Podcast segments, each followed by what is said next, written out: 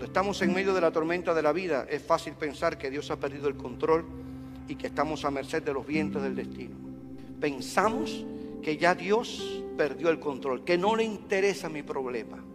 Sin embargo, hermanos, Dios es soberano, controla la historia del mundo y nuestro destino personal está en sus manos. Me encanta esa palabra de David cuando él dice, encomienda a Jehová tu camino, espera en él y él hará. Así como Jesús calmó las olas, puede también que calmar cualquier tormenta en la que nosotros nos veamos envueltos.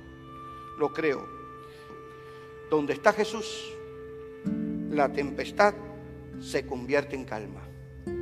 Donde está Jesús, el agua se convierte en vino. Donde está Jesús, la muerte se convierte en vida. Donde está Jesús, las lágrimas las cambia en risas.